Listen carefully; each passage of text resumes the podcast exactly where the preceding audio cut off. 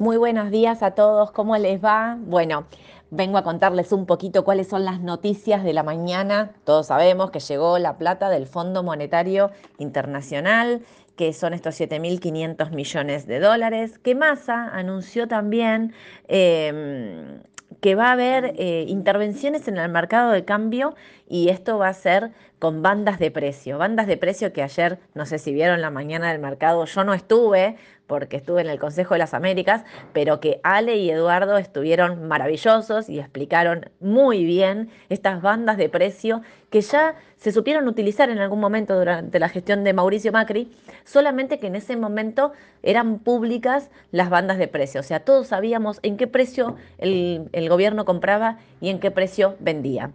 La novedad de esta banda de precios es que los precios no los sabemos, solo lo sabe el fondo y el gobierno, con lo cual, como bien Edu decía ayer, podemos intuir cuál es la banda de precios, sobre todo para el dólar MEP, debido a cómo lo vemos que se está moviendo, pero pero no sabemos exactamente, con ciencia cierta, digamos, en qué precio el gobierno va a intervenir en la compra y en la venta. Esto se hace para cuidar las reservas, como bien ya sabemos. Si bien entraron estos 7.500 millones más 1.300 que Massa consiguió en el BID, teníamos que pagarle em, a, la CAF, teníamos que pagarle a Qatar y, y, bueno, digamos, había, esto eran fondos que se habían desembolsado de manera anticipada para pagarle al fondo cuando fue ahí fines de julio, antes de la paso. Estuvimos pagando, ahora teníamos que reponer esos dólares y quedan 3.500 millones, dicen, para, para la intervención, para esta intervención en banda de precio, que es lo que estoy contándoles, que se pusieron en marcha. ¿Qué pasa con los tipos de cambio? Bueno, los tipos de cambio mm, siguen, se siguen moviendo precisamente dentro de esta banda de precio. El contado con liquidación ayer logró pasar los 750 pesos y quiero marcar este hecho cerró por encima de los 750 que parecía que no iba a poder, que no lo superaba, siempre que llegaba ahí ajustaba. Bueno, el contado con liquidación ayer cerró por encima de los 750, 7, casi 762 en 48 horas. Así que vamos a estar muy atentos a lo que pase hoy, porque ayer el mercado argentino en dólares corrigió. Hoy estoy viendo un rebote en el premarket. Eh, tanto para macro, para Superville, para IPF. Vamos a ver qué es lo que pasa. Eh, durante el resto del día. Pero sí me parece muy importante leer también un poquito qué fue lo que dijo el fondo, porque ayer llegó, eh, a ver, lo que se conoce como la carta del fondo, ¿no? ¿Qué es lo que dijo el fondo? Y el fondo, no, la verdad es que medio nos salió con los talones de punta, nos dijo que lo que ya sabíamos, que eh, Argentina no logró ninguno de los objetivos que estaban en el programa inicial, dijo como consecuencia de la sequía y desviaciones, dijo, escuchen esto, sequía sin precedentes y desviaciones de las políticas. Bueno, definime desviaciones de las políticas, por favor, te lo pido.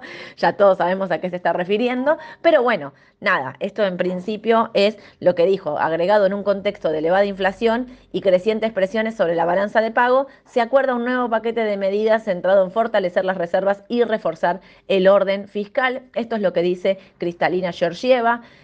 Fue bastante duro, digamos, ¿no? Con respecto a eso. Y dijo también, escuchen, porque está pidiendo que, mm, que se hagan más ajustes, ajustes en salario, ajustes en jubilaciones y más aumento de tarifa. Acá puntualmente es lo que está diciendo, que esto contrarresta un poco contra los anuncios que está haciendo Massa, eh, que son eh, alivios, a ver, son anuncios para, como le dicen, aliviar el bolsillo, ¿no?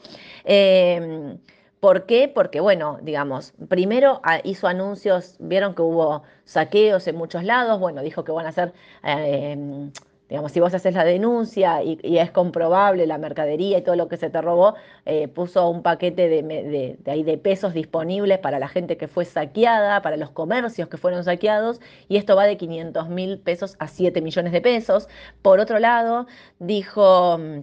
Eh, digo, más está haciendo anuncios esto, ¿no? Para mejorar la situación eh, de, la, gente, porque no todos sabemos que la, devaluación del 20% hizo que la inflación se disparara, que esto va a ser lo que va a ser, eh, la inflación va a ser, digamos, la alta es la de agosto que se presenta en septiembre, pero más, más allá se empieza a anticipar a eso y empieza a hacer estos anuncios que son a partir de hoy, que van a ser eh, medidas que, no sé, un aumento en la asignación universal por hijo, eh, de medidas relacionadas con las eh, negociaciones salariales, parece que va a haber un importe fijo directamente para los empleados bajo relación de dependencia, bueno, nada, todas medidas para paliar un poco la inflación que va a ser altísima para el mes que viene y cubrir los costos de la devaluación.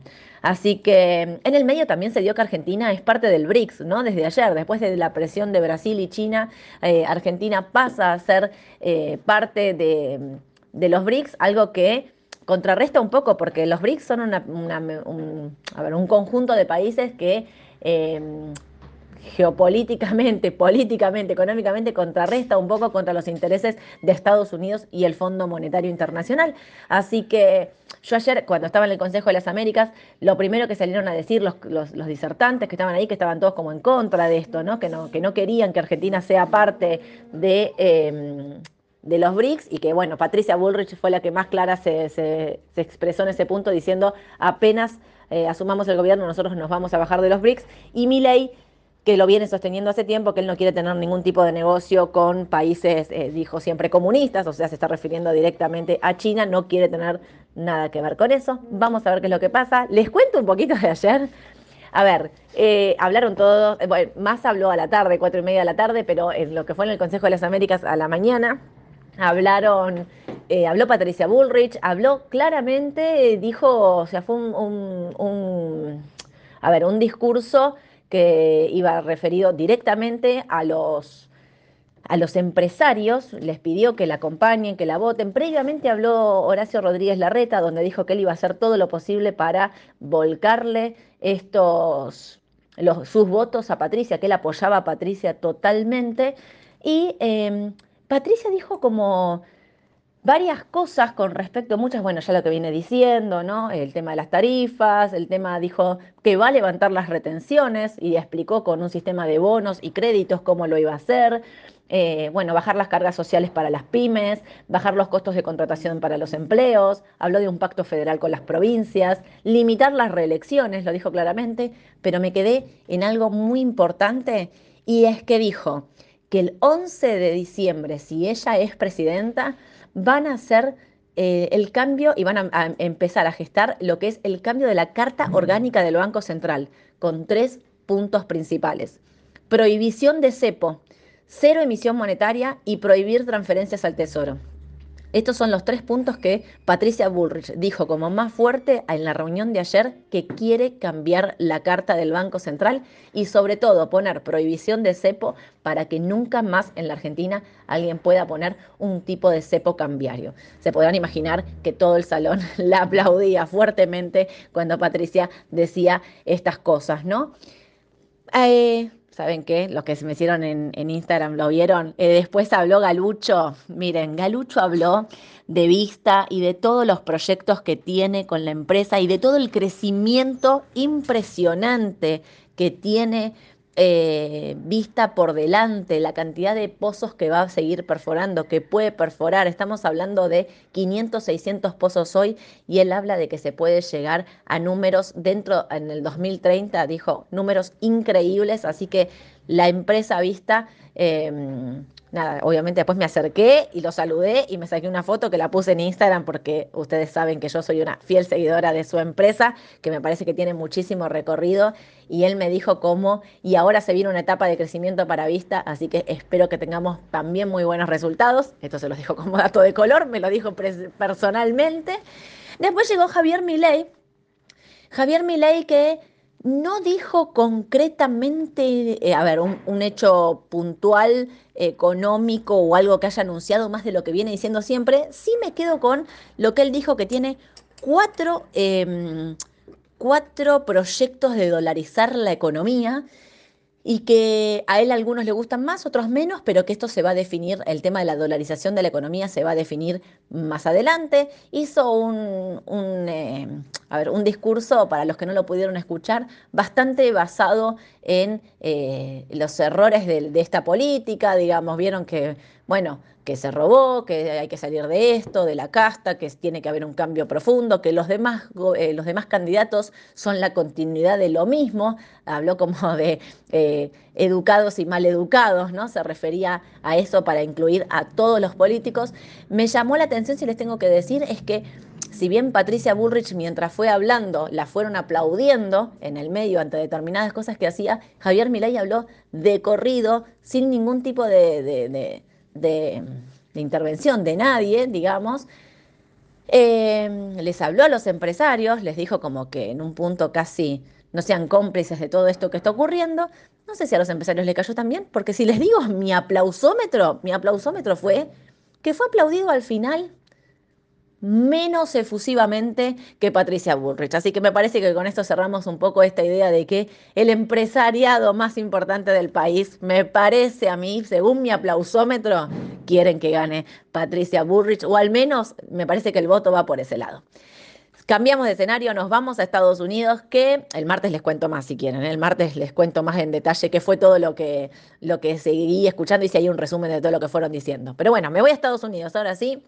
Hoy está el Jackson Hole, que ya empezó en realidad. Ayer el mercado vino, vinieron datos, vinieron demasiado buenos y el mercado se eh, dio vuelta, estaba positivo fuertemente, se dio vuelta y empezó a caer a pesar del excelente balance que había hecho en Nvidia, que es el mayor em, eh, creador, formador de chips del mundo, que había venido con un balance e-, excepcional.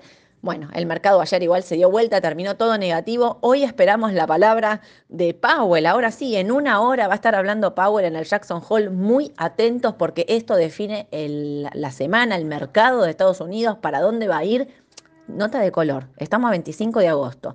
Sepan que siempre septiembre es un mes flojo en los mercados bursátiles, sobre todo del norte. Terminan las vacaciones de verano, arranca para ellos como que arrancan de nuevo y demás. Generalmente es un mes de pocas ganancias. Así que vamos a ver qué es lo que pasa, qué es lo que dice eh, hoy Powell con respecto. Recordemos que el mercado espera que en el mes de septiembre se suban 25 puntos la tasa y eh, lo tendrá descontado o no esto el mercado y a ver también qué dice, ¿no? Me parece que lo importante es qué dice para adelante, qué es lo que piensa hacer, si esta va a ser la última suba de tasas o se va a seguir extendiendo por los datos económicos que vienen llegando en Estados Unidos. Ahí está la clave y eso es lo que tenemos que escuchar hoy y lo que va a definir cómo sigue el resto del mercado. Bueno, ahora sí, descansen el fin de Pónganse, sí, descansen, descansen en familia, salgan a comer, relájense, pensemos en otra cosa. La semana que viene nos vemos el martes 9.45 en la mañana del mercado. Voy a estar con Edu para contarles todas las noticias más importantes del mercado local e internacional. Que tengan un excelente día. Chau, chau.